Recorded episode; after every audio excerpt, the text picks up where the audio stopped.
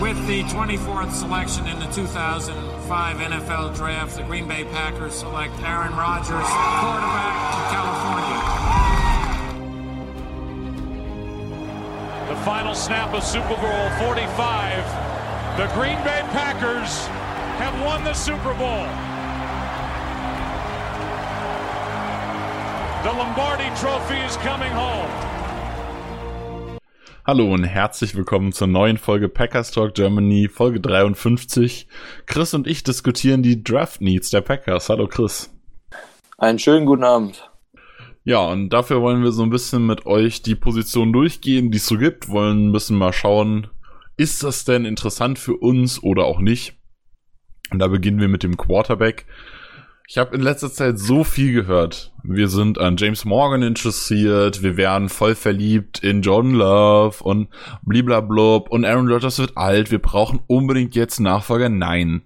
Quarterback ist kein Need. Absolut nicht. Wenn jemand an 30 droppt, den man gerne haben will, und dazu gehört, gehören für mich Burrow, Tour und Herbert, dann muss man den an 30 nehmen, weil es geil ist, genauso wie wir Rogers damals genommen haben.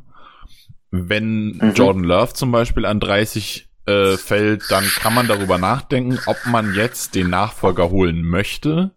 Ich persönlich bin kein Fan davon, wenn man aber in Jordan Love so einen guten Spieler sieht, dann ja, kann man ihn nehmen. Man kann in den späteren Runden schauen, dass man einen Quarterback 2 findet, der Upside hat. Man kann gerne einen James Morgan nehmen, wenn man der, keine Ahnung, dritte Runde, vierte Runde ungefähr, würde ich ihn einschätzen. Ähm, dann kann man den gerne nehmen und dann kann man ihn für die Zukunft aufbauen. Dann hat man einen soliden Backup, vielleicht mehr. Ist in Ordnung.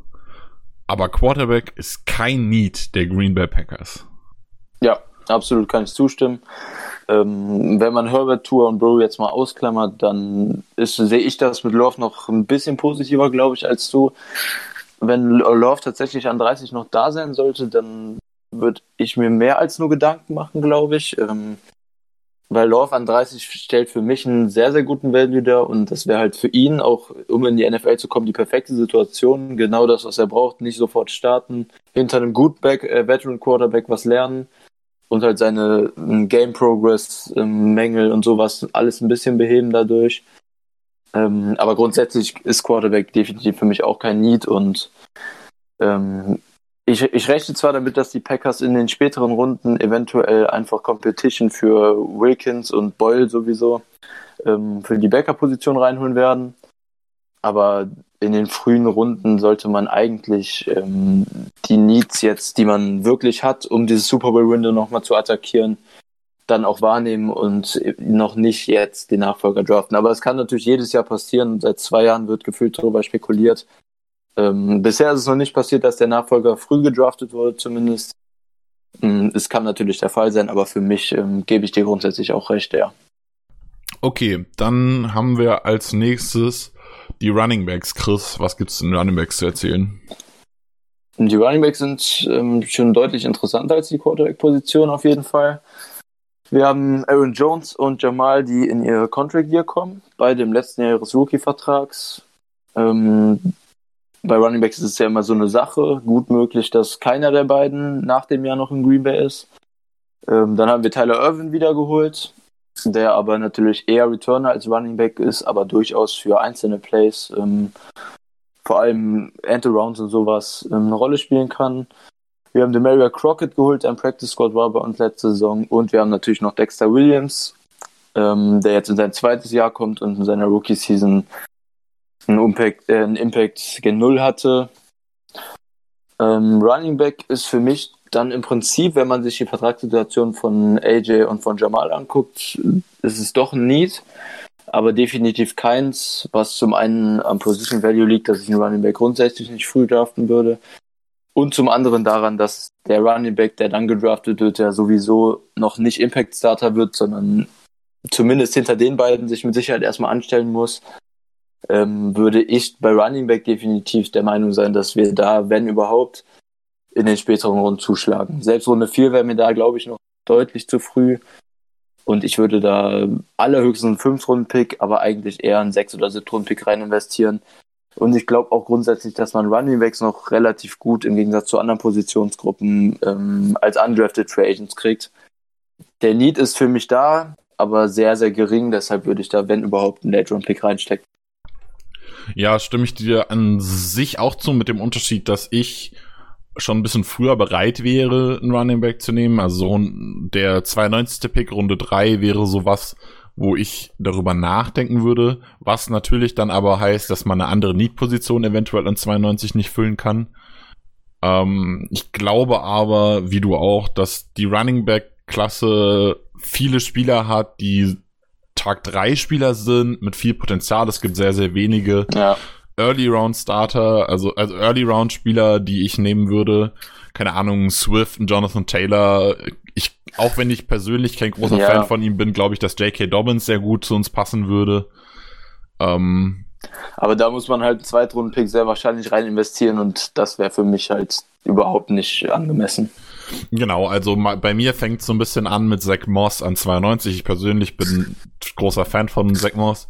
Wenn der an 92 ja. da ist, kann man darüber nachdenken. Ich kann mir aber auch vorstellen, dass er vielleicht sogar bei unserem Viertrunden-Pick noch da ist. Also es ist kein Zwang, dass man ihn nehmen muss. Man sollte sich zukünftig auf jeden Fall danach umschauen, aber es ist kein Spieler, den man früh auswählen muss. Ja.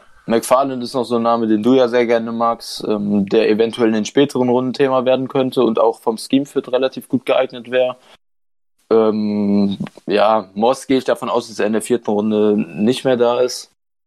Ähm, und ansonsten gibt es halt, du hast es gerade eigentlich gut gesagt, in den späteren Runden gibt es einige, die ein bisschen Sleeper-Potenzial haben, wo man sich halt nicht sicher sein kann. Vielleicht kriegt Dexter Williams auch mehr Vertrauen, als das jetzt ähm, nach seiner Rookie-Saison so den Eindruck gemacht hat. Vielleicht plant man mit ihm nächstes Jahr dann mehr. Wir werden es sehen. Ja, dann haben wir so, schieben wir mal zwischen ein, haben wir noch die Fullbacks. Da haben wir aktuell ja nur Elijah Wellman auf dem Roster, der war im Practice Squad, glaube ich, letzte Saison. Ja. Ähm, Danny Vitale hat bei den Patriots unterschrieben als Free Agent. Und ich kann mir vorstellen, dass wir hier auf jeden Fall, beziehungsweise ich bin mir sicher, dass wir äh, Spieler dazu holen werden. Ich kann mir aber fast nicht vorstellen, dass das über den Draft passiert. Wenn dann vielleicht so ein Siebtrunden-Pick, Fullbacks sind immer so eine Specialist-Rolle, die will man eigentlich nicht draften. Ähm, wenn man jemanden hat, den man total gerne mag, kann man das machen. Das ist genau wie mit Longsnappern. Kicker, Panther ist da schon ein bisschen was anderes. Da bin ich der Meinung, einen späten, einen späten Pick kann man da reinsetzen. Aber ja. generell sind so Specialists ja alles was, was man eher undrafted holt. Ja, genau. Wellman hat, ähm, kann man vielleicht erwähnen, Future Contract bei uns bekommen im Januar. Ähm, wir hatten ja auch noch Malcolm Johnson letzte Preseason, der ist aber Restricted Free Agent momentan noch. Und ansonsten sehe ich das genauso. Für Fullbacks gilt eigentlich Late Round Pick oder Undrafted. Ähm, eventuell werden wir auch wieder Veterans holen. Das haben wir letztes Jahr in der Offseason auch gemacht. Ein bisschen Competition für Vitell da reingeholt, wo er sich dann letztendlich trotzdem durchgesetzt hat. Ähm, da die Position bei Lafleur ja eigentlich einen vergleichsweise zu anderen Offenses ähm, hohen Value hat, bin ich mir auch sehr, sehr sicher, dass wir nicht mit Wellman in die Saison gehen werden, außer er überrascht jetzt komplett im Training Camp und in der Preseason, weil Future Contract Spieler eigentlich deutlich mehr brauchen als eine Offseason, um sich ins Roster zu kämpfen. Ähm, also ich denke, da wird in der Offseason definitiv was nachkommen und ein bisschen Competition reinkommen.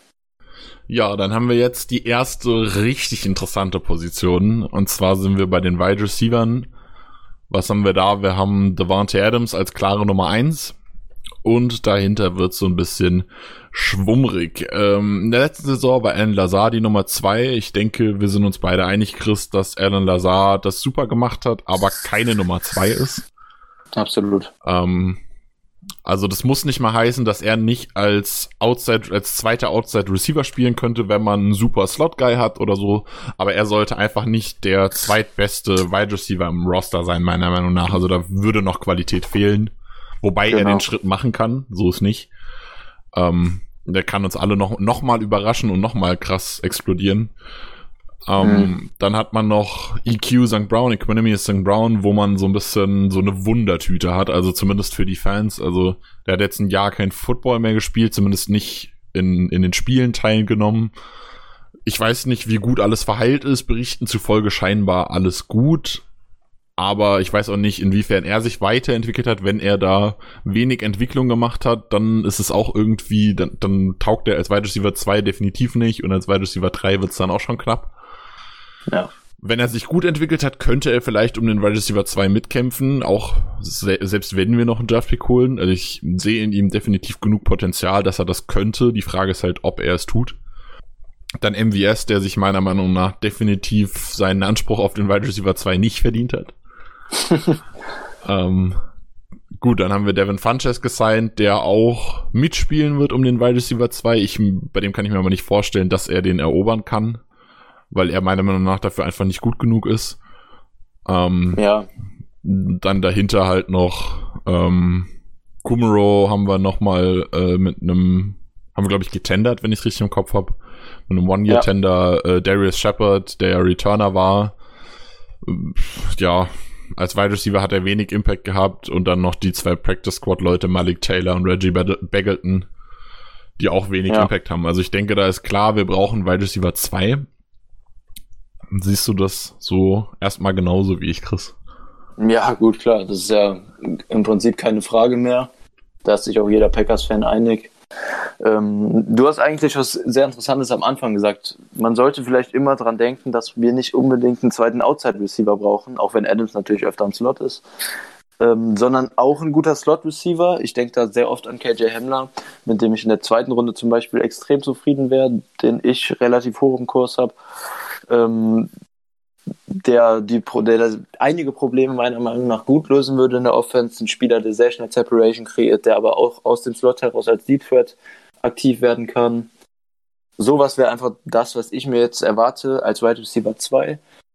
Und dann sollen Funches und Lazar von mir aus sich noch mit einem mit einem 4 5 Runden Pick Wide Receiver um den zweiten Outside Spot kämpfen. Du hast EQ und, vergessen, Chris. EQ. Ja. Wir sind hier deutsch. Ja, ja vielleicht, vielleicht dazu auch nochmal. Wir haben die Frage auch oft bekommen jetzt in letzter Zeit, wie es mit EQ so insgesamt aussieht und wie wir ihm die Chancen zurechnen. Ähm, da haben wir auch schon mehrmals über Insta zum Beispiel darauf geantwortet. EQ wird definitiv seine Chance kriegen in der Offseason und auch in der Preseason ähm, nicht wenige Snaps sehen. Ähm, aber für uns ist das natürlich jetzt auch super schwer zu prognostizieren, wie das nach der dicken Verletzung jetzt aussieht nächstes Jahr, wie er in Form ist ähm, und wie er sich dann gegen die Competition auch durchsetzen wird. Also für ihn ist es definitiv nicht ähm, sicher, dass er nächstes Jahr im 53er Roster sein wird. Gerade auch, weil er kein frühes Draft-Pick war und die Medium- und Late-Round-Picks ähm, eher nicht so das ähm, lange Vertrauen sozusagen genießen, was First- oder Second-Round-Picks haben. Ähm, EQ wird aber auf jeden Fall die Chance kriegen und ich hoffe auf jeden Fall und wahrscheinlich alle Deutschen, dass er das gut machen wird und sich da durchsetzen wird. Aber es wird einiges an Competition auf ihn zukommen. Ja. Und Bagleton kann man vielleicht nur sagen, ist der Wide Receiver, den wir auch so im Future Contract gesigned haben. Das ist der aus Kanada, aus der Canadian Football League, der da extrem gut war und sehr gute Stats aufgelegt hat. Aber auch eher ein, ein Projekt als eine Impact-Lösung direkt für nächste Saison. Stimmt, Bagleton war ja aus Kanada. Ja, genau. Da habe ich Quatsch erzählt. Ja, mm, ja, also ich glaube, dass wir das da relativ ähnlich sehen. In der ersten Runde ist halt schwierig, weil irgendwie für uns beide so kein Wide Receiver so richtig die 30 erfüllt. Also Judy, ja. Lamp und Rux werden weg sein und danach sind alle so mh, mm, eigentlich genau. schon First Rounder, aber so richtig glücklich wird man damit nicht. Ja, mm, trifft's ganz gut. Ja, also, also ich persönlich habe First Round Grades für Judy, Lamb, Rux, Mims, Higgins und Jefferson. Trotzdem ja. muss ich sagen, außer Judy, Lamb und Rux ist, bin ich mit niemandem so richtig glücklich an 30. Ich persönlich mag Denzel Mims sehr gerne von seinem Spieltyp her. Von mhm. daher kann ich mir, ich glaube, wenn wir Mims an 40 holen würden, dann würde ich damit glücklich werden. An 30, ja. Aber es ist, äh, meine ich ja, Entschuldigung, was habe ich gesagt? 40. Gut. An, an, an 40, 40 wäre er super. An 40 ja. wäre er super. Ähm, da gehe ich mit. Also wenn wir ein Stück zurücktraden aus der ersten Runde raus, holen dann irgendwie einen von den dreien oder so, dann wäre ich super glücklich. Ähm, ich glaube aber fast, dass eventuell Mims, Higgins, Jefferson ein, zwei, vielleicht sogar alle drei davon sogar schon an 30 nicht mehr auf dem Board sind. weil der Wide Receiver Need ja durchaus nicht gering ist momentan in der Liga. Ähm, ja. Und ja, dann stimme ich dir zu. Dann bin ich persönlich bin auch eher Fan davon, mit 62 jemanden zu nehmen. Du hast KJ Hamler angesprochen. Ein Brandon Ayuk ist da definitiv noch eine Option. Oh ja. Je nachdem, wie weit er fällt. Ich kann mir nicht vorstellen, dass er so weit fällt. Vielleicht tradet man hoch, vielleicht tradet man von 30 runter. Ist ein Jalen Rager noch interessant. Ja.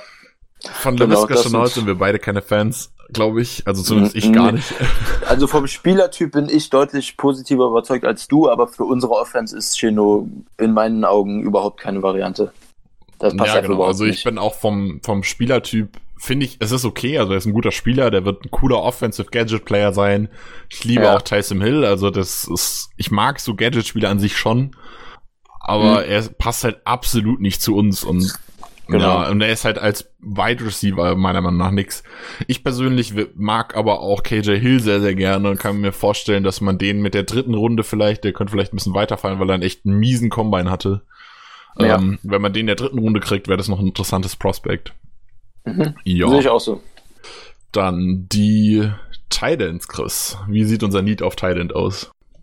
Ja, Sternberger kommt seine zweite Saison und es wurde jetzt mehrfach auch schon von den Packers Front Office Leuten bestätigt, dass Sternberger die Titan 1 Rolle wohl nächste Saison einnehmen wird, die Graham ja im Prinzip auch gar nicht so wirklich hatte, weil ähm, Lewis am Ende sogar mehr Snaps hatte als Graham. Lewis ist auch zurückgekommen. Das hat die meisten Fans sehr gefreut. Dann kommt Evan Baileys wieder hoch, der im Practice Squad war letzte Saison. James Looney, unser ehemaliges Siebtrunden-Pick, der aber als D-Liner gedraftet wurde und jetzt zum Thailand konvertiert ist, ist noch im Roster als Thailand und Tonyan ist ebenfalls getendert worden. Ja, also in, den, in vielen Augen ist Thailand sogar ein Need, was in den ersten drei Runden angegangen werden soll. Das sehe ich nicht so und ich glaube, du auch nicht, oder? Absolut nicht, nein. Ja. Ähm, wir sind beide Leute, die relativ viel Vertrauen in Sternberger setzen. Ähm, das sehe ich einfach so, weil man einen Drittrunden-Pick in Thailand investiert hat. Dann ist das in der Regel so, dass ähm, Titans generell in ihrer ersten NFL-Saison haben eigentlich immer Probleme. Das ist egal, ob es ein Dritt- oder ein Erstrunden-Pick ist. Sternberger hat mir in den wenigen Snaps, die er gespielt hat, nach seiner Verletzung insgesamt ziemlich gut gefallen. Und ich glaube, dass das Potenzial bei ihm auf jeden Fall da ist, um Titan 1 zu sein.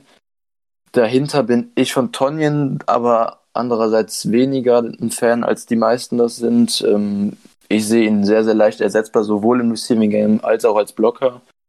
Und ähm, Lewis wird diese Blocking-Rolle halt wahrscheinlich genau wie letzte Saison einfach wieder einnehmen und dann ganz selten bei Play-Action-Pässen eventuell als Receiver auftreten.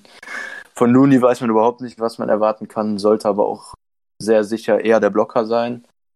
Und Baileys kennt man jetzt, ist einfach ein Spieler, der, der eine solide Baseline gibt, aber auch nicht viel mehr.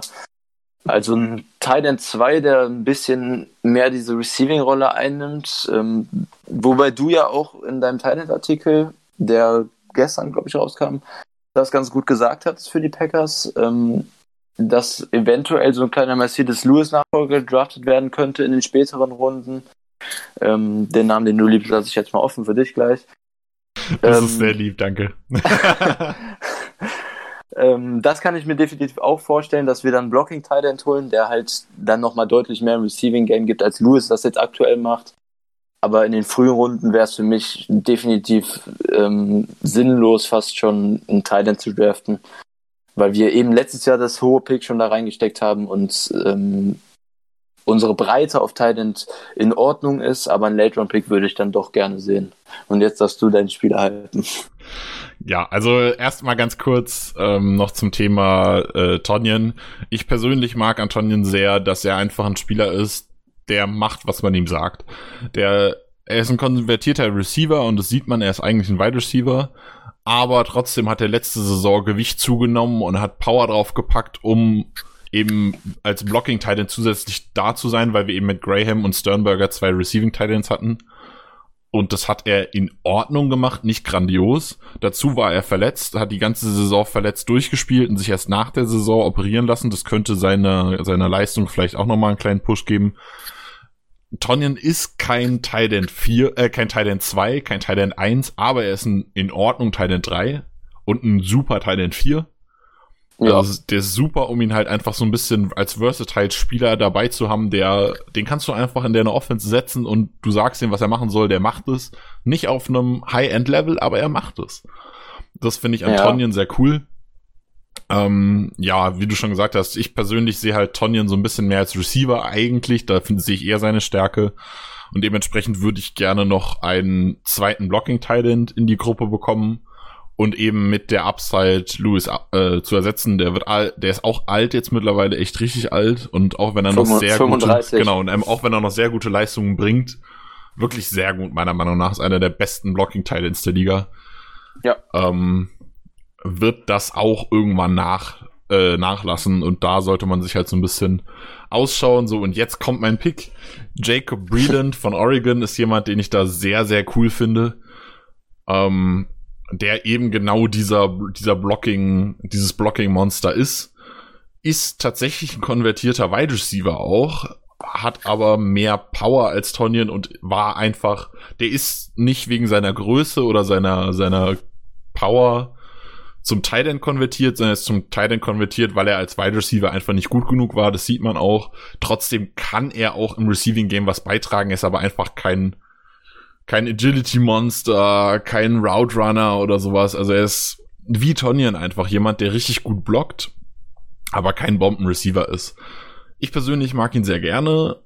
So ab dem Viertrunden-Pick wäre ich damit zufrieden. Ich glaube, dass man ihn vielleicht sogar später bekommen könnte.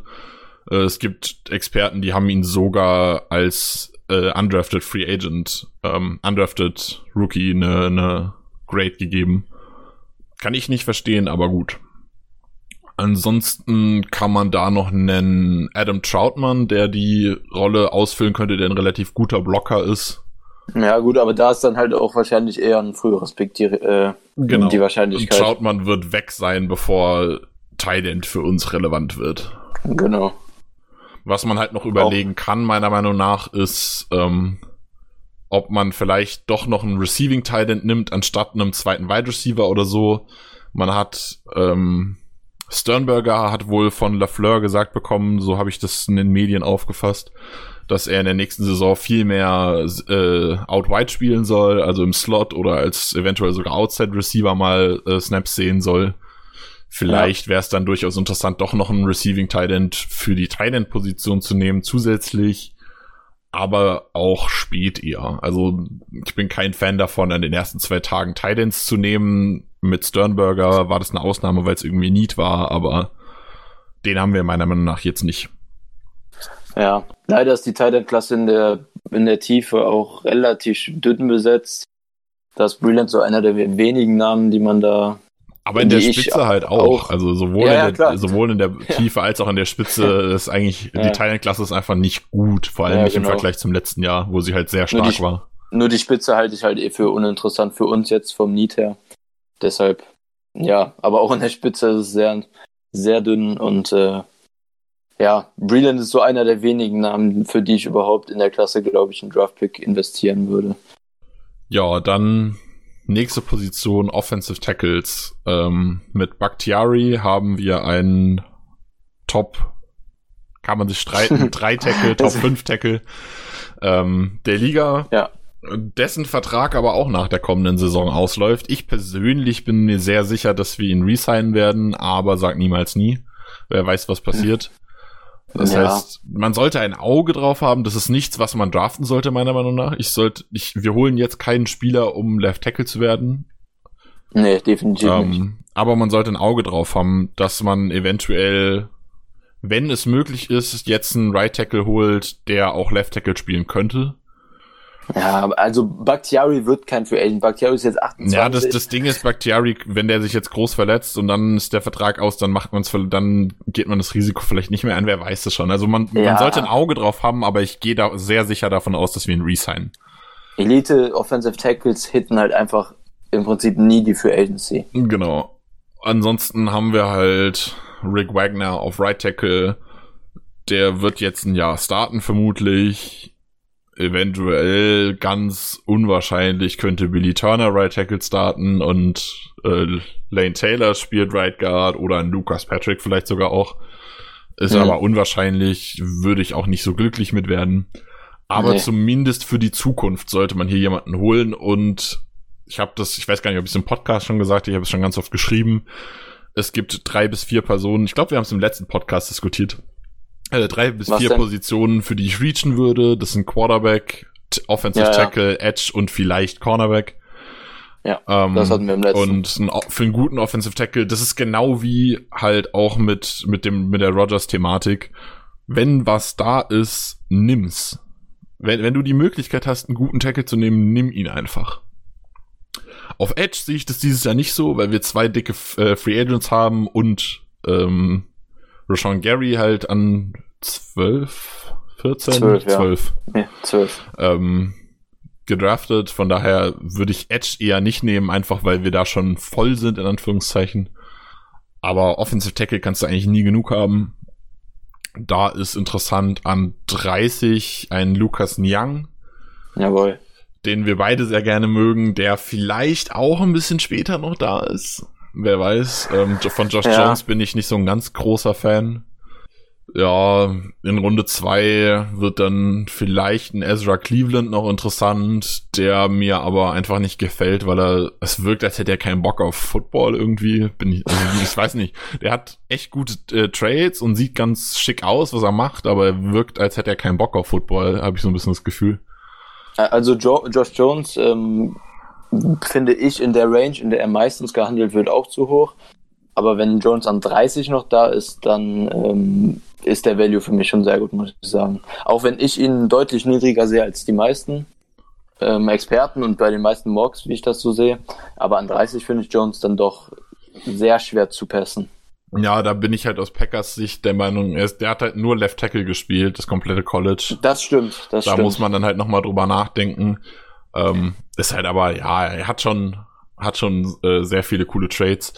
Jetzt, heute ist bei mir noch so ein bisschen dazugekommen. Äh, kurz für euch, ich habe auch heute ist der Offensive, ach nee, heute ist Freitag übrigens. Ihr werdet das am Sonntag oder Montag hören. Am Sonntag bringen wir den Podcast raus. Ähm, haben ich meinen Offensive Tackle äh, Artikel, Scouting Artikel veröffentlicht. Isaiah Wilson ist jemand, den ich noch relativ gerne mag mittlerweile. Den habe ich heute Morgen erst so richtig geguckt. Ich habe die letzten Tage schon mal einzeln, vereinzelt was angeguckt, heute Morgen so richtig. Ähm, der hat eine Menge, Menge Upside und eine Menge Power fürs ähm, Run-Blocken, ist aber noch sehr roh. Also der muss definitiv noch lernen. Ein Jahr, vielleicht zwei Jahre. Dann hat er aber eine Upside wie die Top 4 des Drafts, meiner Meinung nach. Da sein, man- sein Frame ist halt unf Genau. unfassbar krass. er ist groß, er ist unglaublich schwer, obwohl er so athletisch ist und hat halt Ja. ultra lange Arme. Ja. Und ja, also an 62, wenn man die Upside mag, kann man das machen. An 94, wenn der da noch da ist, gibt's für mich keine Diskussion, dann muss man den nehmen. Ähm, Mhm. Ich glaube, ich würde tatsächlich von 94 sogar hochtraden, falls er so ein bisschen fallen sollte und man sich an 62 noch nicht, äh, von, von vier, ja doch, von 94 hochtraden, falls man sich an 62 noch nicht getraut hat. Ähm, da bin ich, da bin ich doch Fan von, glaube ich doch. Wen ich, Also gar glaub, nicht, wen ich gar nicht mag, Entschuldigung, ähm, Ja. ist Ben Bartsch. Bitte nicht. das sehen viele anders. Ich bin kein Fan davon. Ja, Division 3 ist halt immer schwierig. Ja, also, ja, ich, ich bin von ihm als Spieler und auch gerade mit diesem Division 3 College Thema nicht begeistert. Äh, Wenn der an, in Runde 4 fällt, dann kann man wieder sagen, ja, vielleicht, aber hm, eigentlich nicht. Nee. Also generell für Offensive Tackle glaube ich, ähm, Niang ist übrigens mein Offensive Tackle 5, also ich habe ihn sogar höher als Josh Jones am Ende im Ranking. Wie war das bei dir? Äh, ich habe sie sehr gleich auf und habe, glaube ich, Josh Jones den Vorzug gegeben im Ranking, weil er Left Ja. Tackle ist und Ja. Young Right Tackle. Würde aber eben für die Packers das umkehren, weil wir nach einem Right Tackle suchen und nicht nach einem Left Tackle. Ja, okay. Ähm, ja, was ich aber sagen wollte, für die Packers glaube ich, so, so weh es mir auch tut, weil ich Niang so gerne mag, macht so ein Spieler leider wenig Sinn, weil wir haben jetzt Wagner gesigned, der eben, wie du eben gesagt hast, dieses eine Jahr jetzt wahrscheinlich starten wird. Niang wäre aber ein Spieler, der wahrscheinlich direkt mit seinem Skillset jetzt starten könnte. Das ist natürlich nicht ähm, unbedingt ein Kontraargument gegen Young. Nur macht das Wagner-Signing wenig Sinn. Deshalb glaube ich einfach, dass die Packers ähm, ebenso Kandidaten wie Wilson oder Josh Jones holen, die sehr viel Upside haben, aber noch ziemlich roh sind und denen dann eben genau dieses eine Jahr hinter Wagner geben werden, dass die dann eben sich noch entwickeln können und dann aber eine bessere Upside haben, als ein Young das vielleicht gibt. Ähm, also wenn ich mir die Situation so angucke, dann glaube ich, das einfach das wahrscheinlichere Szenario, dass wir da mehr Projekt holen als auf Tackle, ähm, als dass wir jetzt einen Young holen, der halt schon sehr pro-ready ist. Ja, stimme ich zu.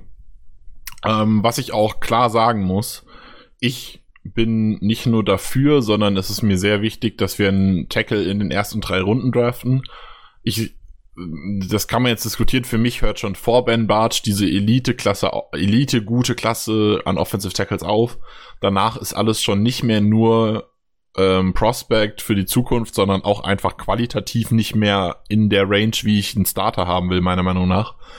Und von der Garde, Swing Backup Tackle und so weiter haben wir genug. Wir haben Alex Light, der seine, seine, seinen Job als Swing Tackle gut macht er ist niemand, den ich starten lassen will, aber generell wenige Teams haben drei Top Tackles auf dem, äh, im Team. Wir haben mit Leglu und Neiman und Cody Conway haben wir, wir haben Tiefe auf Tackle. Ich brauche keinen ja. Offensive Tackle in der fünften Runde draften, das bringt uns nicht weiter. Nee, das sehe ich auch so. Das macht wenig Sinn. Also das wollte ich nur sagen, weil ich jetzt schon ganz oft irgendwie gesehen habe bei irgendwie so so Fanmocks, die dann sagen, ja, es ist doch so eine gute Tackle-Klasse, hole ich in der fünften nochmal einen, kann nie schaden. Klar, kann nie schaden, aber es ist unnötig. Also wenn, wenn irgendeiner der mit viel Upside und halt noch sehr hohen Kandidaten, Barge, Cleveland, irgendwie doch sehr viel weiterfallen sollte, als man das erwartet, dann ist das natürlich ein anderes Thema. Aber an sich, Klar, wenn, meintest, wenn Jack Driscoll oder ein Sadiq Charles zum Beispiel, die jetzt halt, die bei mir so das, genau. das obere Ende der, der na sage ich mal, dritten Tier sind, so in Anführungszeichen. Ja, ja. Wenn die so in die fünfte, sechste Runde zu den Packers, gerade so sechste Runde, wo wir die drei Picks, glaube ich, haben, wenn die da mhm. so hinfallen, dann kann man schon drüber nachdenken, die zu nehmen, weil sie, mh, weil sie als Backup besseres Potenzial haben als ein Alex Light, ein besserer Backup ja. zu werden zum Beispiel. Aber das braucht man nicht. Also es ist nicht genau. so, dass ich dringend spät einen nehmen muss. Wenn genau. was Geiles fällt, dann kann man für den Value jemanden nehmen. Aber ach, die Klasse ist ja so gut, dann nehme ich in der sechsten Runde noch einen, ist halt nichts, was Sinn macht, meiner Meinung nach. Genau, das würde ich auch sagen. Diese Backup-Tackle-Position ist halt kein Need im eigentlichen Sinne. Gut, dann wie sieht's Interior aus, Chris? Also grundsätzlich haben wir unsere Starter in der Interior O-Line alle behalten. Lindsley ist noch da, unser langjähriger Center-Starter. Elton Jenkins kommt in seine zweite NFL-Saison. Billy Turner kommt in seine zweite Saison bei den Packers mit seinem Veteran-Vertrag. Dann haben wir als ersten Interior O-Line Backup während der Saison letztes Jahr Lukas Patrick verlängert um zwei Jahre, der das auch immer solide gemacht hat. Ähm, also die Backup-Position ist da immer noch in guten Händen. Das strittige Thema Lane Taylor ist immer noch im Roster. Taylor würde, ähm, wenn man ihn cutten würde, ähm, mit seinem 5,5 Millionen ungefähr Capit und 1,4 Millionen Dead Cap dann ungefähr 4,1 Millionen im Cap Room sparen. Das ist schon ein solider Preis für einen Backup mit Terry O-Liner. Deshalb wird das auch während der ganzen Offseason wahrscheinlich ein Thema bleiben. Ähm, an sich kann man vielleicht sagen, Taylors 2018er Saison war nicht unbedingt schlechter als Turners 2019er Saison. Die sind wahrscheinlich in meinen Augen sogar auf einem Level. Allerdings ist Turners Vertrag halt deutlich zu hoch, dass man da irgendwie erwarten könnte, dass ähm, Taylor da jetzt irgendwie wieder eine Chance als Starter kriegt und Turner dann der Backup wird. Dafür hat Gute Kunst einfach zu viel in Turner investiert und ich gehe sehr stark davon aus, dass Turner nächstes Jahr immer noch unser Right Guard Starter ist. Ähm, dafür ist sein Vertrag einfach zu hoch. Und Gute Kunst hat offensichtlich zu viel Vertrauen in ihn. Das muss Turner dann definitiv nochmal rechtfertigen. Ähm, wir haben noch Cole Madison im Roster natürlich, der dann nochmal als Backup da ist. Ja. Ähm, also was Starter angeht, gehe ich davon aus, dass die Packers früh auf gar keinen Fall im Draft was machen werden in der Interior O-Line. Ja, und dann was die mittleren und späten Runden angeht. Ähm, Im Prinzip haben wir dann, falls Taylor irgendwie doch bleiben sollte und man den ähm, Capital halt akzeptiert für die Saison, haben wir mit Patrick und Taylor meiner Meinung nach gute bis sehr gute Backups sogar in der Interior O-Line. Madison ist dann jetzt auch schon in seinem dritten NFL-Jahr. Ähm, ja, im Prinzip in seinem zweiten richtigen. Das erste war ja gar nicht da. Ähm, also Interior gibt es für mich, wenn man das so sagen kann, im Roster der Packers ist das eine der Positionen, wo ich im Prinzip so gut wie gar kein Need sehe, ehrlich gesagt. Ähm, Lindsley ist so ein Kandidat für mich, den ich etwas schlechter sehe als die meisten, ähm, der auch letztes Jahr in meinen Augen eine relativ schlechte Saison hatte. Eventuell guckt man sich ja dann in den mittleren Runden auf Center irgendwie um. Aber was jetzt irgendwie früher Starter oder jetzt schon Starter für die kommende Saison angeht, sehe ich da keinen Need und kann mir auch nicht vorstellen, dass die Packers da irgendwie früh tätig werden. Was meinst du? Ja, ich sehe das so ähnlich. Ähm, man muss halt bedenken, der Vertrag von Corey Lindsley läuft aus es ist krass. Ich habe eigentlich, ich habe immer noch so im Hinterkopf, dass wir gerade mit Lindsley noch verlängert haben, aber das ist halt auch schon irgendwie zwei Jahre her. Ja, das war, ähm, bevor Gute Kunst übernommen hat, hatte äh, Ted Thompson noch Lindsley verlängert. Das ist jetzt aber auch schon zwei, zwei Jahre her, ne? Ja, zwei. Ja.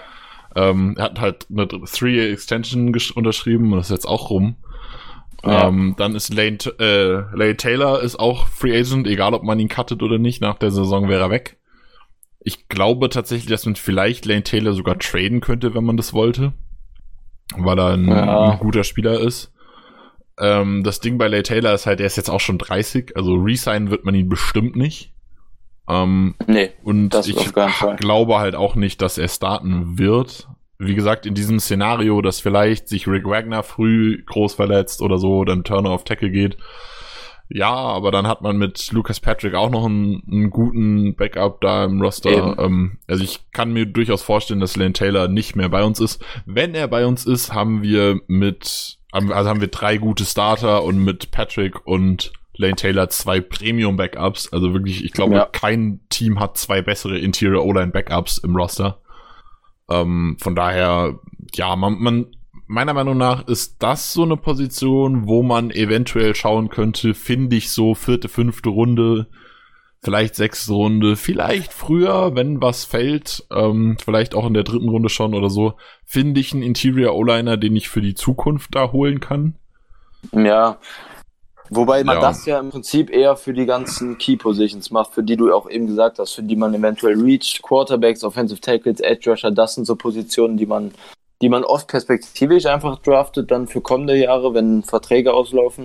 In der Interior O-Line ist das wenig gang und gäbe, dass man das macht. Ja, wie so, gesagt, also ich, ich würde da nicht früh jemanden holen.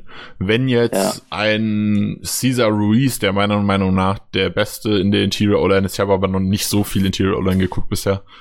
Ja, ähm, habe ich geguckt. Wenn der jetzt irgendwie keine Ahnung, ein Bong-Video hat und irgendwie ans Ende der dritten Runde fällt, dann klar, dann nehme ich den auch mit der dritten Runde schon, aber an sich ist so vierte, fünfte Runde, denke ich, so die Range, wo man mal schauen kann, ist hier was mit Upside, was ich hole und ein Jahr aufbaue, um dann vielleicht Lindsley nicht resignen zu müssen, die Freiheit zu haben, mhm. einen Billy Turner zu cutten, weil er zu teuer wird oder solche Spirenzien. Also das steht ja alles so ein bisschen im Raum momentan.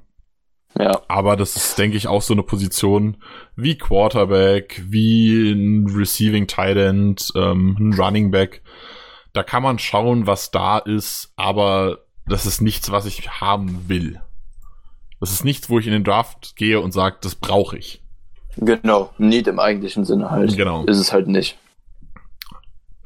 Dann kommen wir zu Defense. Genau, Interior Defensive Line. Ähm, da wird's auch wieder interessanter.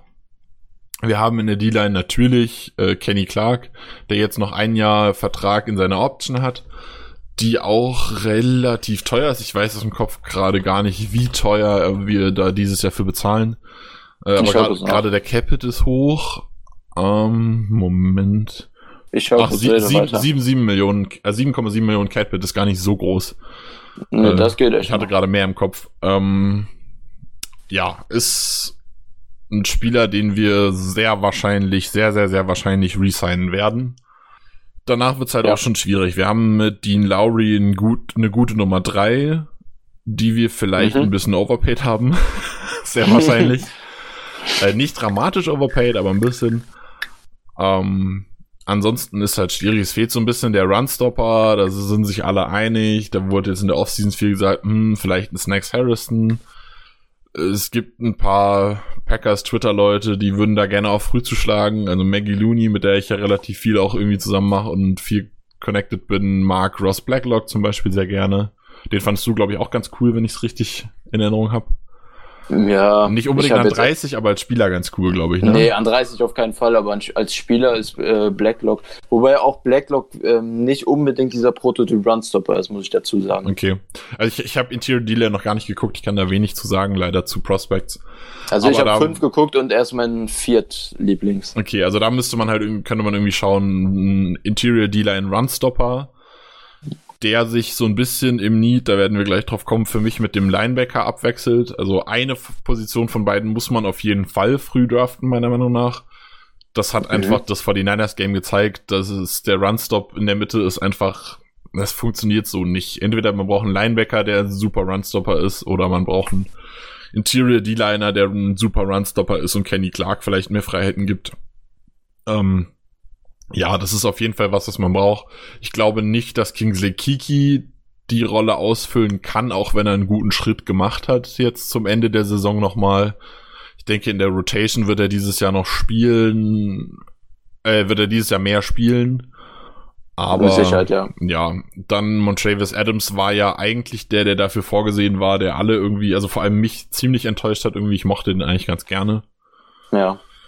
Ja, da wird es dann auch schon schwer. Also ich glaube, dass man da zuschlagen könnte, Schrägstrich müsste, aber ich ja, weiß und, nicht, ob Montrevis das Adams Vertrag läuft aus, sein Rookie-Vertrag läuft aus nach der Saison. Lancaster hat nur einen Einjahresvertrag. Ähm, also da ist auf ja, jeden Fall Stimmt, Lancaster ist auch noch da, ja. Aber das ist ja. auch nicht so der Runstopper, den man da noch dazu haben will. Also also Lancaster ist, ist an sich ja schon ein Runstopper, aber halt kein, kein qualitativ gut hochwertiger. Genau, also Lancaster ist halt, das Ding ist, Lancaster hat viel Hype bekommen, meiner Meinung nach zu Recht, aber da, dadurch bilden sich halt viele falsche Dinge von ihm ein. Genau. Lancaster war ein undrafted Free Agent und ja. hat seine Sache für einen undrafted Free Agent sehr gut gemacht aber sehr gut für einen undrafted Free Agent ist immer noch nicht unbedingt Starting Material und das ist Lancaster meiner Meinung nach nicht. Als genau. Interior D-Liner 4 bis 5 ist der super in der Rotation, gefällt mir total gut, aber er ist kein Starter. Das darf man von ihm einfach nicht erwarten. Ja. Ja. Okay, du hast, glaube ich, D-Line schon so ein bisschen geguckt, hast gerade gesagt. Was wäre denn für dich eine, eine Option? Wen würdest du denn gerne bei uns haben? Ähm, ich muss sagen, dass ich dir da, was du jetzt gerade alles so angemerkt hast, im Großen und Ganzen sehr, sehr, sehr zustimme. Ähm, Pass-Rush-Potenzial in der Interior D-Line, glaube ich, macht relativ wenig Sinn bei uns, weil wir ja dann auch viel mit sie Interior spielen, bei Passing Downs und sowas.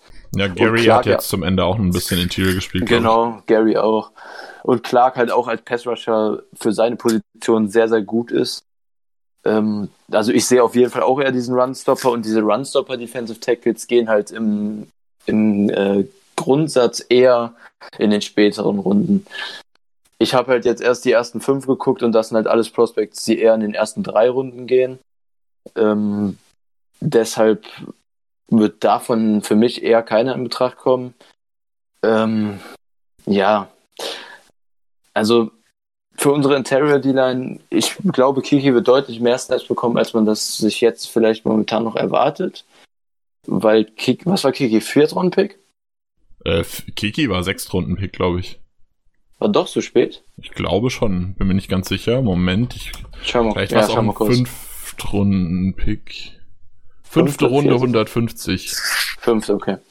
Ja, ich glaube, Kiki wird deutlich mehr spielen, als man das jetzt im Moment noch erwartet. Ähm, trotzdem wünsche ich mir in der Terry Line definitiv auch Verstärkung, auch wenn man sich die Vertragssituation jetzt anguckt. Ähm, selbst wenn Clark, was ziemlich sicher ist, verlängert wird, dann laufen immer noch Lancaster und Adams, wie gesagt, aus. Und Laurie, hast du gut auf den Punkt gebracht, ist kein Interior D-Liner 2, sondern eine gute 3 der ihm da eine solide Option gibt. Aber neben Clark hätte ich dann doch gerne irgendwie ein bisschen mehr, bisschen mehr physische Dominanz, glaube ich, gegen den Run.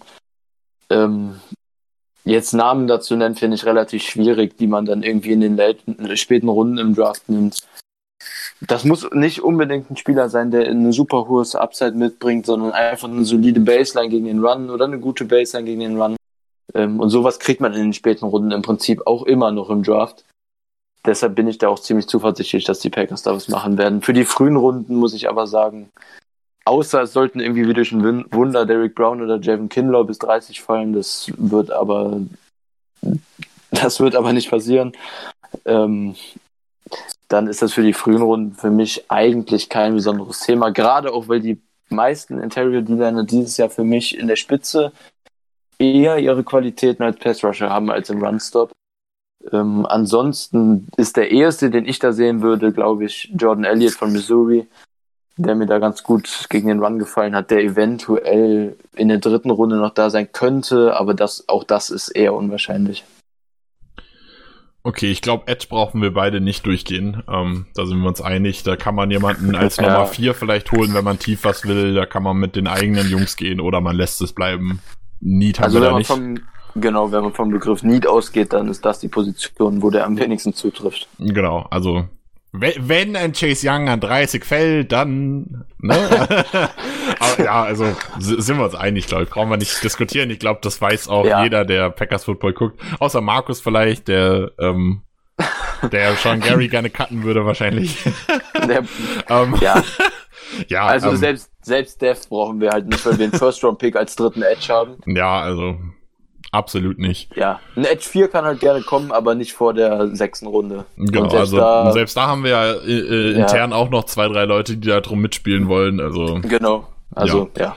ja Gut, dann Interior, ähm, ja genau, Interior, Interior Linebacker. Inside Linebacker, Chris. ja, wir haben Black verloren, wie alle wissen. Wir haben Kirksey neu bekommen, der diese Starting-Rolle stand jetzt zumindest einnehmen würde.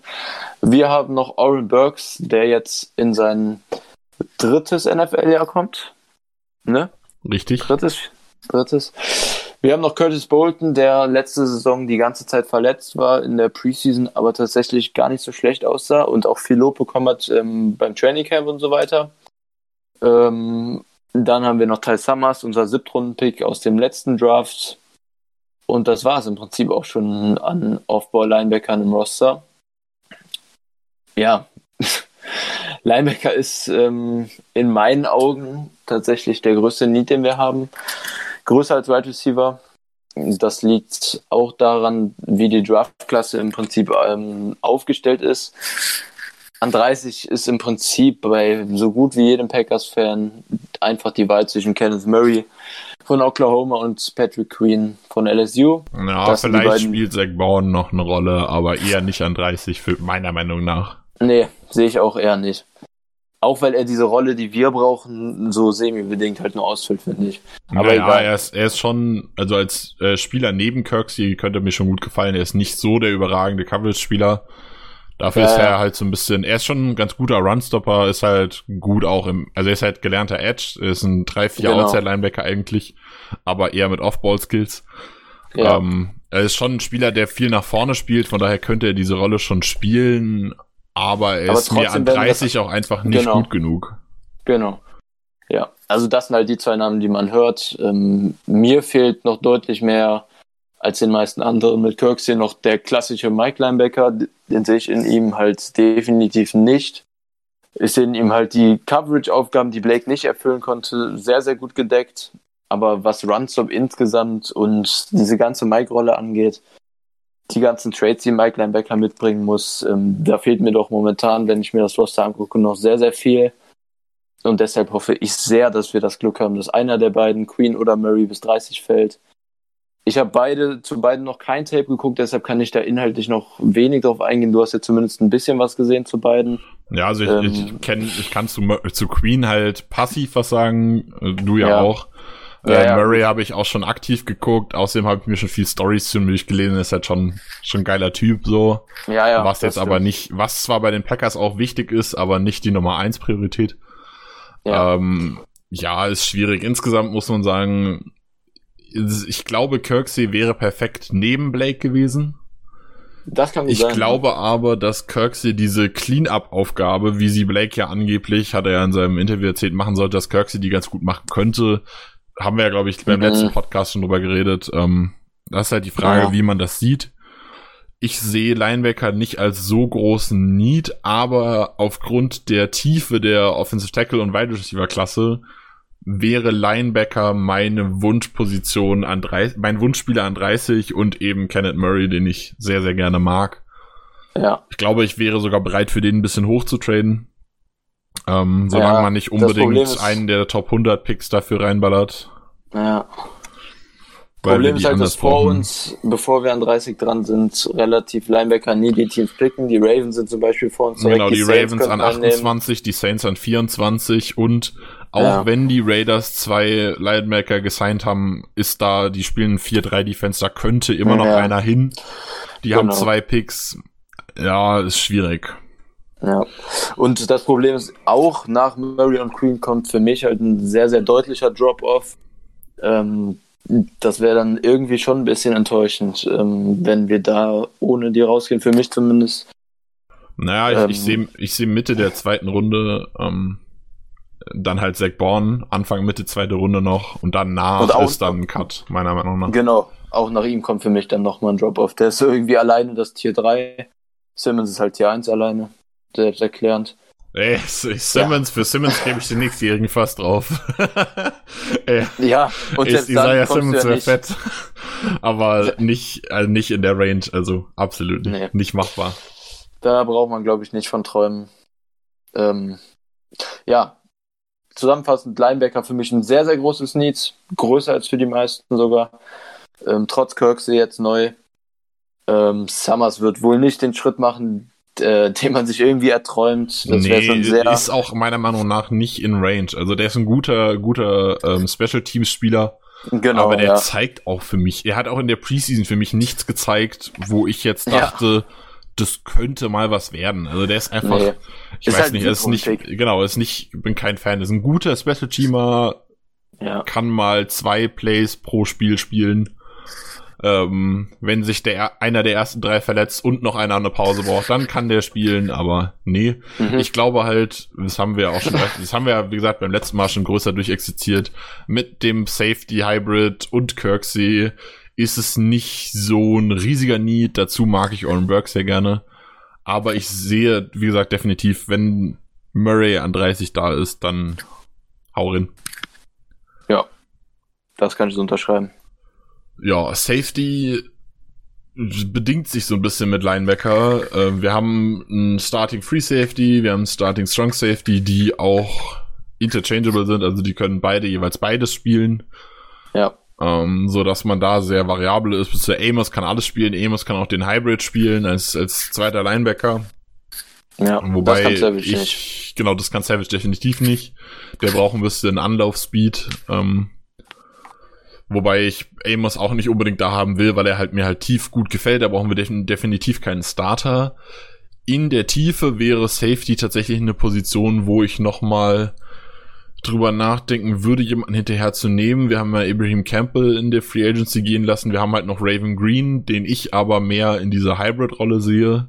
Ja, und Pattin halt auch. Deshalb Genau, ist er und- fast mehr Linebacker als Safety. Ja, also da, der könnte auch vielleicht noch Strong Safety, Free Safety ist glaube ich nicht so sein Ding.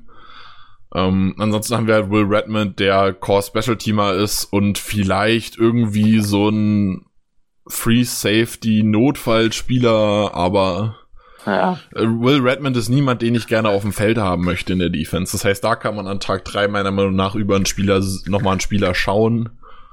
Aber das ist halt wirklich dann nur eine Nummer drei bis Nummer vier auf Safety, die man da sucht. Das ist auch nichts, wo ich einen hohen Pick rein investieren würde.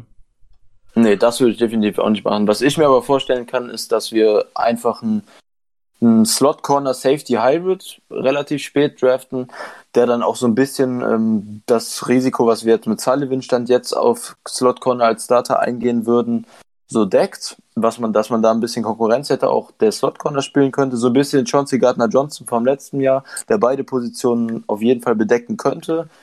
Ähm, natürlich muss das Pick dann nicht so einschlagen wie Gardner Johnson, der ja überraschend spät gegangen ist dann. Aber einfach ein Spieler, der beides könnte, auf Safety eine Backup-Option darstellt und für die Dime-Packages dann, die wir halt sehr oft spielen, halt ein, ähm, einen Spieler gibt für die Defense, der beide Positionen spielen kann und für Safety ein Backup wäre und auf Slot Corner halt so eine kleine Absicherung ist, falls Sullivan dann irgendwie doch deutlich mehr enttäuschen sollte, als man das erwartet. Sowas kann ich mir vorstellen, dann ab Runde 5. Jo. Cornerbacks, Chris. Das ist interessant. Cornerback ist eine der interessanteren Positionen für mich. Wir haben natürlich immer noch Jair, der in sein drittes Jahr kommt als Corner 1. Wir haben aber Kevin King auf Corner 2, der in sein letztes Jahr kommt in seinem Rookie-Deal. Ähm, wir haben noch Josh Jackson, der eine sehr, sehr enttäuschende zweite Saison hatte und eventuell, man weiß es nicht, das ist immer ein kleines Hin und Her und so richtig was kommt dann auch nicht vom Front Office oder in Interviews. Ähm, ob er Safety wird oder doch auf Cornerback bleibt. Ähm, wir haben Sullivan gerade angesprochen im Slot. Und dann haben wir Kavian Ento, der die ganze Zeit im Practice Squad war letzte Saison. Die Sean Amos haben wir nach der Saison gesigned. Und das war es dann auch schon auf Cornerback. Bei äh, Kadar Holman. Ich wollte sagen, Kadar Holman hätten wir noch zu bieten. Ja, Holman auch in seinem zweiten NFL-Jahr. Der hatte der auch, der hat auch eine schöne Upside, finde ich. Also der hat schon, ist schon ein interessanter Spieler eigentlich. Ja, physisch bringt er auf jeden Fall einiges mit, äh, hat aber letzte Saison sehr wenig bis keinen Impact gehabt. Das ist so, so ein bisschen so der Spieler, wo ich letzte Saison, ähm, wie ist er mit Vornamen, der Brown?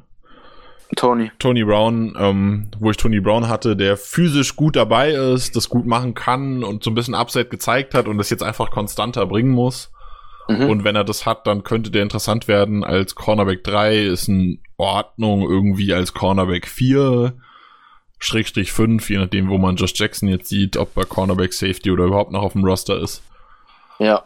Ähm, ja, wir, ja, schwer zu bewerten. Wir haben ihn halt in der Preseason gesehen und in der Regular Season dann auf einem hohen Level im Prinzip gar nicht mehr. Also da kann, kann ja, man halt also ich, ich, ich, stimme dir dazu, zu dem, was du bei Safety gesagt hast, wenn man da irgendwie so ein Slot Corner, vielleicht ein äh, Slot Corner Safety oder vielleicht irgendwie ein versatile Defensive Back findet, der alles irgendwie mhm. so ein mhm. bisschen kann und man holt ihn mal genau. und schaut, wie er reinpasst. Wäre cool, äh, denke ich auch, dass das was ist, was man an Tag drei definitiv angeht. Ähm, ich habe da sogar zwei Spieler im Blick, die ich rausgesucht hatte. Jetzt muss ich ganz kurz nochmal schauen. Was so, so versatile Defensive Backs? Ähm, jein. Zwei Spieler, die ich, wo ich ganz kurz ins Tape reingeguckt habe, weil ich die RAS-Scores ähm, okay. erstaunlich fand. Mir fallen die Namen leider gerade nicht ein. Bryce Hall äh, vielleicht? Nee, späte Picks. Ähm, Reggie so. Robinson der zweite von Tulsa und ja. Stanford Samuels der dritte.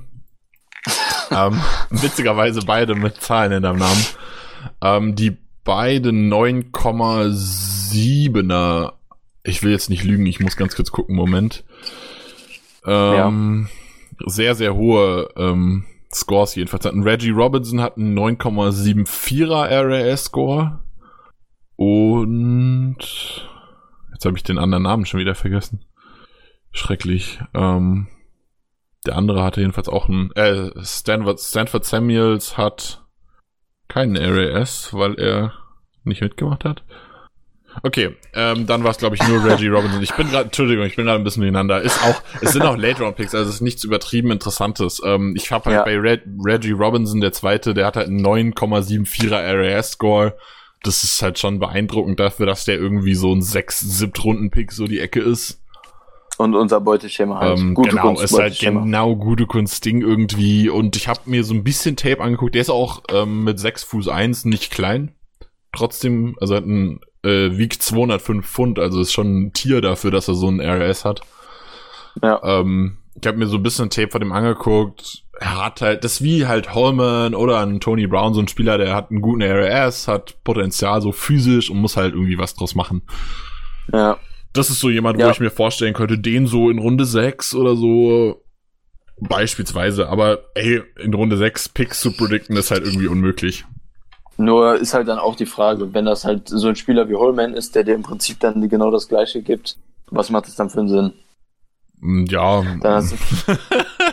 Es halt, es halt, sind halt Late Round Cornerbacks, die geben dir alle irgendwie ja. das gleiche. Late Round ein Cornerback draftet man eigentlich immer irgendwen, der gute Tools hat und halt irgendwie schauen muss, was er damit ja. macht. Also, was im Prinzip das Spannende ist, bei uns aber auf Cornerback, habe ich eben gesagt, Kings Vertrag läuft aus nach der Saison. Und es ist sehr fraglich, ob King verlängert wird. Und da ist dann sehr interessant. Wir haben letzte Woche schon beim Podcast die Diskussion gehabt ähm, über diesen Tweet von was Nagler oder Herman. Ich bin mir gar nicht mehr sicher. Äh, ich glaube, es war Zach Cruz, der geschrieben Cruz, hat, dass er sich vorstellen könnte, dass die Packers, nicht er, sondern die Packers Corn Cornerback als höheren Need sehen als Linebacker. Genau. Ja, die, die Diskussion hatten wir letzte Woche. Ähm, war ganz interessant. Aber an sich ist es definitiv so, das kann man nicht bestreiten dass Cornerback eventuell deutlich höher kommen könnte, als viele Fans das erwarten, die eher so auf diese kurzweilige Perspektive, die, ähm, auf diese kurzfristige Perspektive schauen, ähm, wo King dann halt jetzt noch als Starter, als Cornerback 2 Outside da ist, aber dann im nächsten Jahr sehr wahrscheinlich für mich sogar nicht mehr da sein wird. Ähm, und da könnte man dann jetzt definitiv in der Cornerback-Klasse, die in der Spitze zumindest sehr gut ist. Genau, die Cornerback-Klasse ist tatsächlich ziemlich beeindruckend. Ja. Und man muss auch immer bedenken, Entschuldigung, dass ich dich jetzt unterbreche, man muss immer so ein bisschen ja, ähm, bedenken, wir sind jetzt in der Klasse ein bisschen drin. Und was wir euch jetzt erzählen, betrifft alles diese Klasse. Vielleicht haben wir gehört, die nächste Klasse soll voll geil sein oder so, das ist aber auch selten. Die Packers scouten Spieler wenn sie ins College kommen. Teilweise, ja. die haben Highschool-Scouts, glaube ich, teilweise sogar. Also da gibt's ja, Spieler, ja, die werden schon in der Highschool beobachtet. Die wissen, wie gut die kommende Klasse ist. Und wie gut die übernächste Klasse, Klasse ist.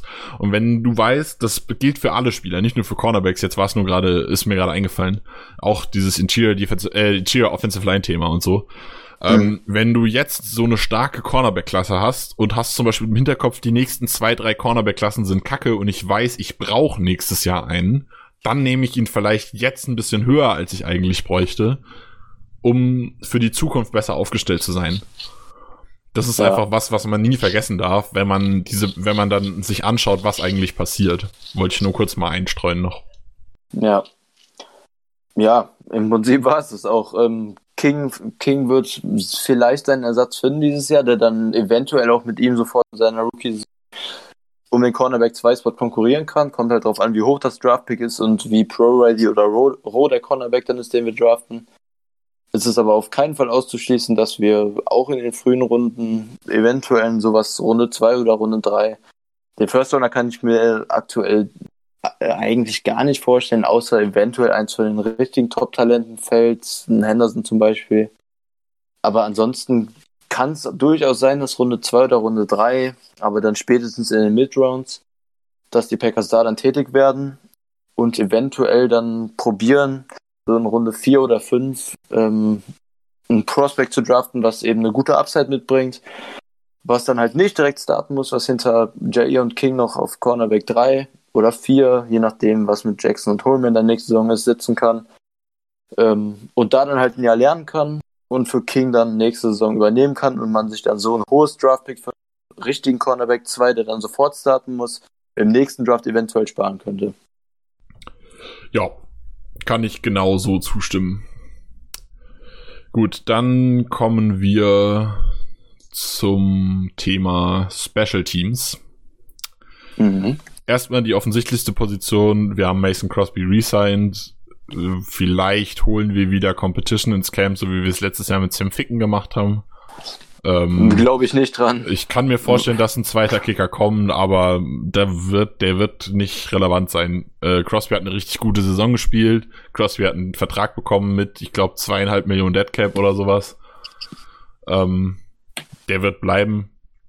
Ähm, anders sieht es beim Panther aus. Da kann ich mir durchaus vorstellen, dass da definitiv ähm, Competition reinkommt. Ich ja. glaube da auch, dass Scott bleiben wird, die Nummer eins bleiben wird und das ist auch nichts, was man über den Draft angeht. Nee. Aber da wird auf jeden Fall ein Panther kommen, der Scott ein bisschen mal in den Arsch treten wird. Ich hoffe und es, weil Scott, Scotts Saison war nicht, nicht gut. Naja, sie war Insgesamt. aber auch nicht schlecht. Also das ist das Ding. Scott ist nicht das, was man sich erwartet hat, als man ihn der fünf, ja, Runde, glaube ich, also geholt hat wenn man fünf so einen Pick in einen Panther steckt, dann ist das normalerweise einer, von dem man dann erwartet, dass der sich so in der Top 10 etabliert. Genau. Und das ist halt nicht ansatzweise. Also er hat, er hat in der Spitze ist er ein Top 5 bis Top 10 Panther, aber halt super unkonstant. Ja. Und das ist halt nicht geil, da muss er definitiv dran arbeiten, da wird Competition kommen, aber er wird es weitermachen, denke ich. Aber Long Snapper, mein Freund. Blake Ferguson auch Bust.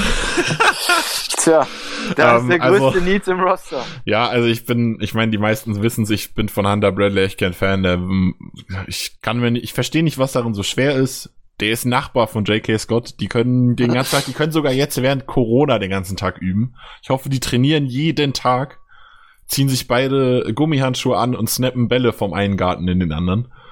Mhm. Ähm, äh, mich nervt's einfach, dass die so schlecht sind. Ich persönlich, ja, ich hype so ein bisschen Blake Ferguson von LSU, der halt Longsnapper ist, einfach weil es lustig ist. Ähm, ist halt der Beste. Ja, ist der beste Longsnapper, ist ganz lustig, einen Longsnapper zu hypen, auch um so ein paar Leute zu nerven. ähm, an sich ist das so ein Ding halt auch, ja, wenn wir den mit 242, also mit dem letzten Siebtrunden-Pick, dann einen Longsnapper nehmen, ja, können wir machen. Ja. Ist gut lustig, ist cool, äh, regt mich auch nicht groß auf. Ich meine, was kriegt man mit 242 noch? Äh, wenn dafür die Punts konstant und besser werden, was ich mir davon eventuell auch verspreche, dann ist er das wert. Und ich brauche, ganz ehrlich, ich brauche nicht noch einen Defensive End, der zum Teil konvertiert. Nichts gegen James Looney, aber nee, brauche ich nicht. Ähm, sowas kriegt man halt mit einem Siebtrunden, mit einem späten Siebtrunden-Pick. Und wenn man das nicht hat und dafür Long Snapper, der solide ist, dann ist es mir das auch wert. Ja. Also die Baseline von Hunter Bradley ist wirklich nicht hoch. Ich weiß ehrlich gesagt auch nicht, warum Bradley, also man kann natürlich sagen, man lässt ihn jetzt drin und dann kriegt er Competition und wird gecuttet, aber ich weiß halt nicht, welche Competition gegen, gegen Bradley nicht die Überhand haben sollte. Ähm, deshalb weiß ich nicht, warum Bradley nicht gecuttet wurde.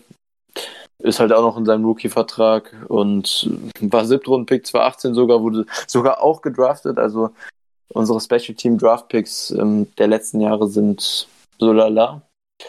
Stimmt, war sogar derselbe Draft wie Scott. Ja, ja, die wurden gemeinsam gedraftet. Ja. Haben sich eine Menge Leute sehr, sehr aufgeregt drüber. Ja. Ich erinnere mich, ich erinnere mich noch. Ich erinnere mich noch das sehr. Ist, ja, das ähm, ist, wobei man dazu, ungewöhnlich. Wobei man dazu sagen muss, der hat, ein, selbst wenn man ihn ähm, bei den Final Cuts cuttet, hat er, glaube ich, einen Dead Cap von 40.000. Ja, das Also, das, ist, äh, den muss man nicht jetzt cutten, den kann man ruhig auch im Camp lassen. Vielleicht nutzt er ja die Corona-Zeit. Der ist Nachbar von J.K. Scott, vielleicht haben die wirklich, ja, sitzen super. den ganzen Tag da und spielen Football, werfen sich die Bälle zu.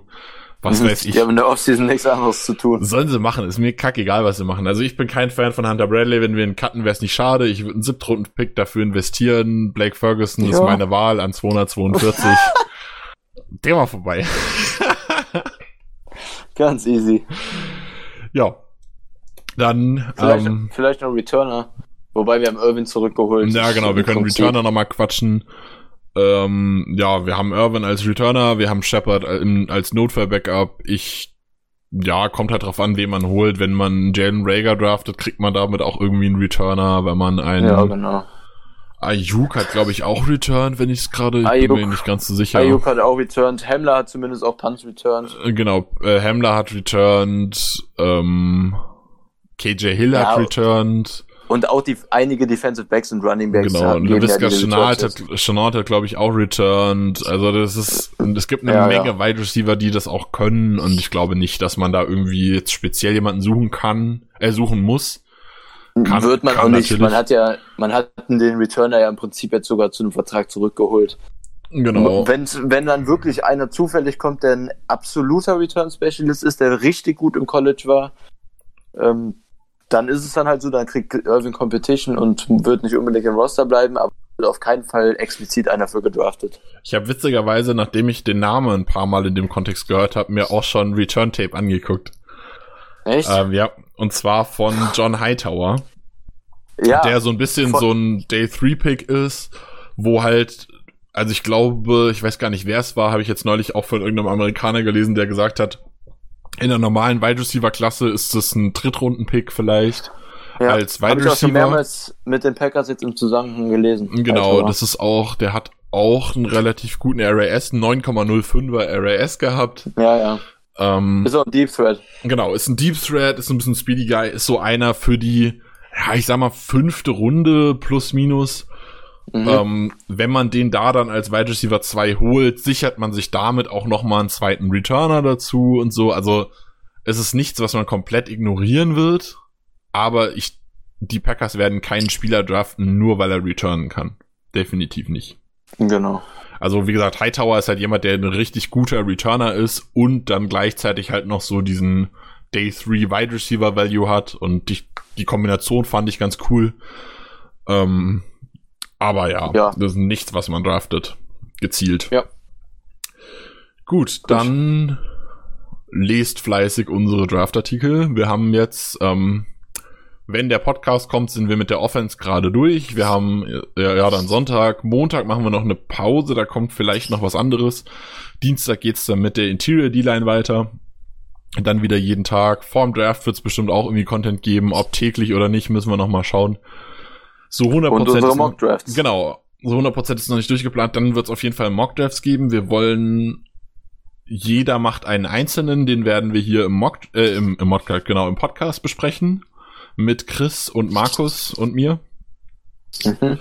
Und dann werden wir wie letztes Jahr auch noch mal was gemeinsam basteln, wo wir viel diskutieren, hin und her schauen. Was, mir, was mir letztes Jahr sehr, sehr viel Spaß gemacht hat, war sehr geil. Ja, das war geil. Aber da waren wir zu zweit und saßen schon Ewigkeiten dran zu dritt. Genau, das könnte Puh. richtig interessant werden dieses Jahr. Ja. Also jeweils halt eine, eine erste Runde, so ein bisschen Content von Packers, Exklu Packers exklusiv quasi ähm, nicht, äh, nicht Packers exklusiv, so rum. Ähm, ja, wenn ihr Bock habt auf Draft, dann hört euch das an, lest euch unsere Berichte durch, die sind schon ziemlich interessant. Ist auch immer ja. so ein bisschen, also es sind allgemeine Scouting-Berichte, das heißt, wenn ihr nicht unbedingt Packers-Fans seid, beziehungsweise Leute kennt, die nicht unbedingt Packers-Fans sind, aber sich für den Draft interessieren, könnt ihr das gern, denen gerne auch empfehlen. Wir genau. haben aber halt auch den Packers äh, Packers Fit immer am Ende noch dabei, dass ihr das ein bisschen einordnen könnt, wie gut könnte der Spieler bei uns aussehen. Ja, ansonsten vielen Dank fürs Dabeisein, Chris. Vielen Dank fürs Dabeisein an euch Zuhörer. Und bis zum auch. nächsten Mal. Das letzte Wort gilt dir, Chris. Dankeschön. Ja, immer fleißig lesen. In 13 Tagen ist der Draft schon. Viel Zeit haben wir nicht mehr. Ähm, wir haben noch einiges zu tun. Und wir hoffen natürlich immer, dass ihr die Sachen lest und hört, die wir produzieren, wo wir Spaß dran haben. Und damit bin ich auch raus. Go Pack Go.